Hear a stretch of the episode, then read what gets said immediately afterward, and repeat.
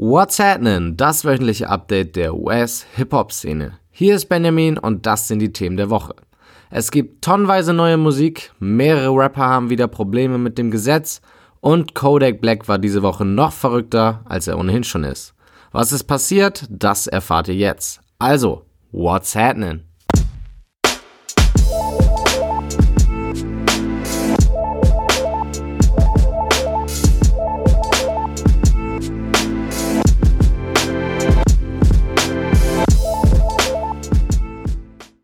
Das Thema Kodak Black wird für mich immer bizarrer. Nach seinen beschämenden Kommentaren über die Witwe des verstorbenen Nipsey Hussles und seinem daraus resultierenden Beef mit T.I. gab es diese Woche gleich mehrere Nachrichten bezüglich Kodak, die alle eher zum Kopfschütteln animierten. Zuerst machte die News die Runde, dass sein Konzert von ihm in Boston aus ungeklärten Gründen abgesagt werden musste. Während die Crowd Fuck Kodak chantete, wusste selbst Kodaks Team nicht, wo sich der Rapper gerade befindet. Erste Gerüchte machten daraufhin die Runde, dass Kodak verhaftet wurde, und das wurde wenig später auch bestätigt. An einem US-Grenzübergang wurde Kodaks Wagen mit ihm als Fahrer gestoppt. Sie nahmen ihn daraufhin fest, weil er eine Menge Weed und einige Waffen bei sich hatte, die auf keinen Namen registriert waren. Dementsprechend befand er sich im Gefängnis, als seine Fans auf ihm beim Konzert rund eineinhalb Stunden warteten. Warum er oder einer seiner Freunde nicht bei seinem Team vor Ort Bescheid gesagt hat, das frage ich mich bis heute. Und was das Ganze noch verrückter, schrägstrich lustiger macht, je nachdem, was man von Kodak hält. Kodak wollte selbst von Detroit nach Boston fahren und benutzte dafür ein GPS. Das führte ihn auf schnellsten Wege nach Boston und dementsprechend durch Kanada und eine Grenzkontrolle. Wäre er also anders gefahren, was durchaus möglich gewesen wäre, hätte die Polizei ihn nicht angehalten. Kodak beschuldigte natürlich das GPS, denn wie er eine Route auswählt, die nicht über die Grenze geführt hätte, das wusste er nicht. Naja, wenig später, nach einer Kautionszahlung von 20.000 Dollar, war Kodak dann wieder ein freier Mann und ging direkt wieder viral. Während er aus dem Gefängnis marschierte, verdeckte er nämlich sein Gesicht mit einem Fächer aus 100-Dollar-Scheinen. So etwas machen wohl nur Rapper. Und als wäre all das noch nicht genug, ging Kodak am Wochenende nochmal viral, weil er sich seine Haare knallend gelb färbte.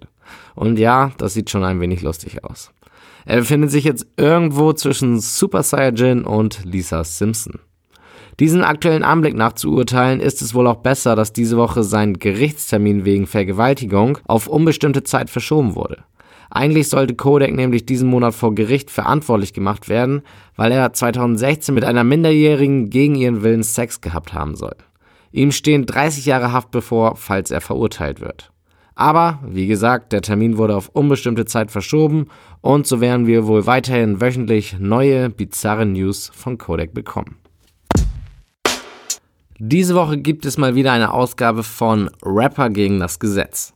Denn neben dem vorhin erwähnten Kodak hatten gleich fünf weitere Rapper ihre eigenen kleinen Auseinandersetzungen mit dem Gesetz. Sowohl Travis Scott als auch Offset wurden angezeigt. Der DJ von 36 Mafia verklagt Travis, weil der auf dem Song No Bystanders eine Hook benutzt, die sehr an einen Hit der Mafia erinnert.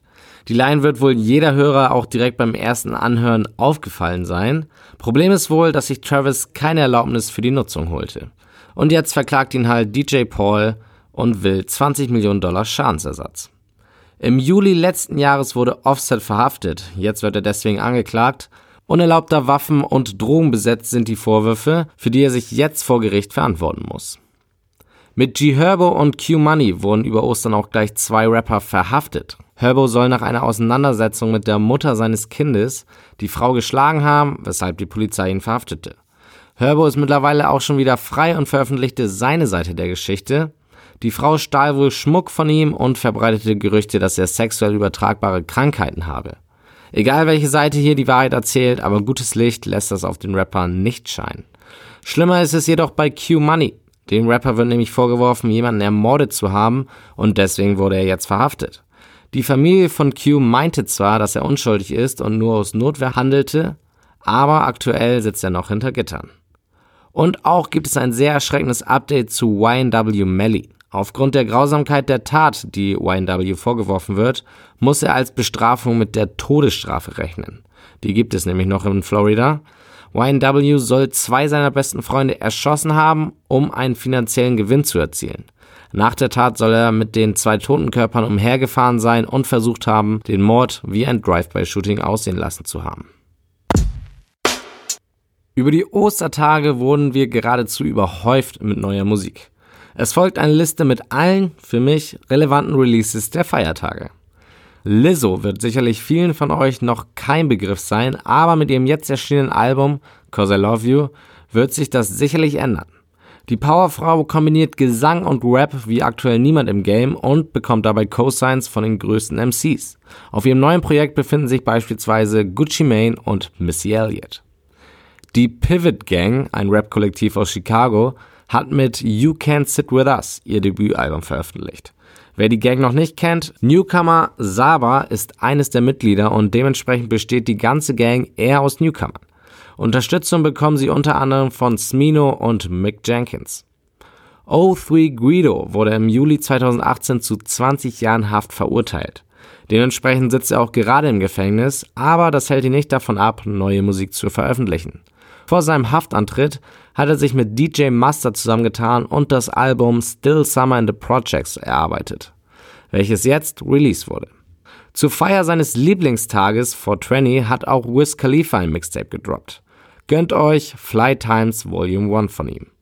Auf Soundcloud könnt ihr euch das neueste Mixtape von 21 Savages Cousin Young Nudie anhören. Das hört auf den Namen Faded in the Booth. Um die Wartezeit auf sein lang ersehntes Album Death Star 2 zu verkürzen, gab es auch von Smoke Purp letzte Woche eine EP. Lost Planet steht jetzt zum Stream bereit. Einen ähnlichen Weg wählt Jaden Smith. Um sein nächstes Album zu teasern, gab es auch von ihm eine kleine EP in Form von Iris Coming. SOBRBE ist das nächste Newcomer-Hip-Hop-Kollektiv, welches über die Feiertage ein Album veröffentlicht hat. Exekutiv produziert von Producer Hitboy präsentiert sie uns Family, Not a Group.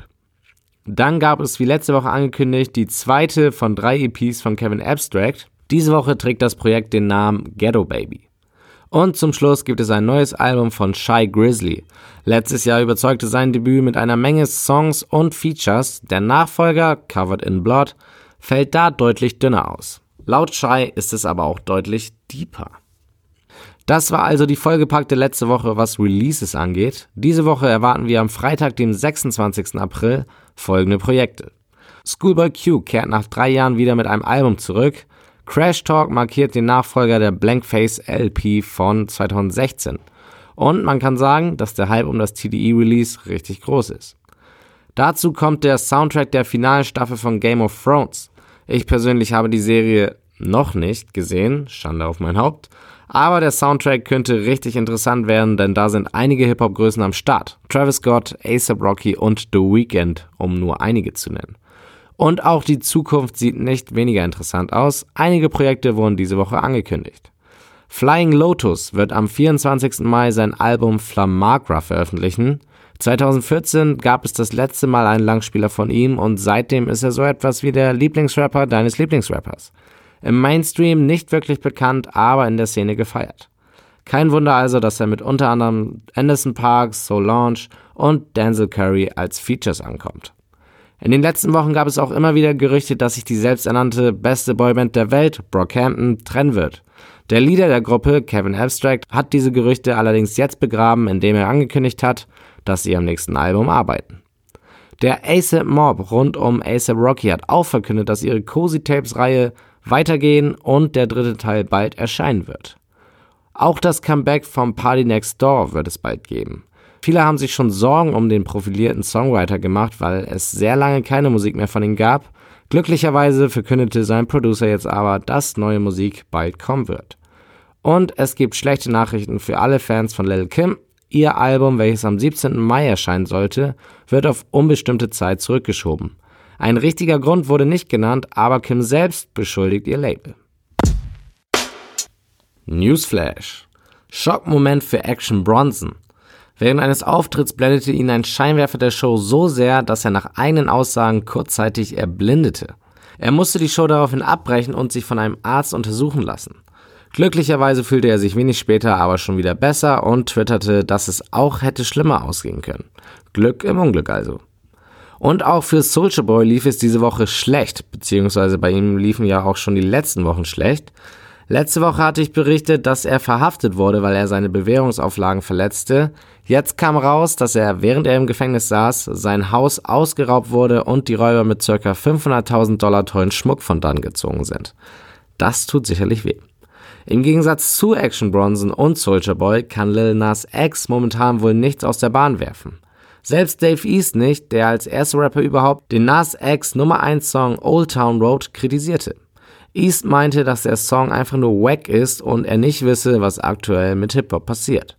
Lil Nas X antwortete in einem Interview bereits auf die Kommentare und seine Meinung zu Dave Easts Aussage hätte nicht besser sein können. Ich habe den Nummer 1 Song in Amerika, es ist mir scheißegal, was Dave East denkt, sagt er. Und recht hat er. Übrigens, Old Town Road wird diese Woche zum dritten Mal in Folge auf der Nummer 1 in Amerika sein. Und wie in den letzten Wochen auch, möchte ich auch diesmal mit einer schönen Nachricht die Sendung beenden. Sowohl Kid Cudi als auch T.I. waren über Ostern in Geberlaune und haben Gutes für die Community getan.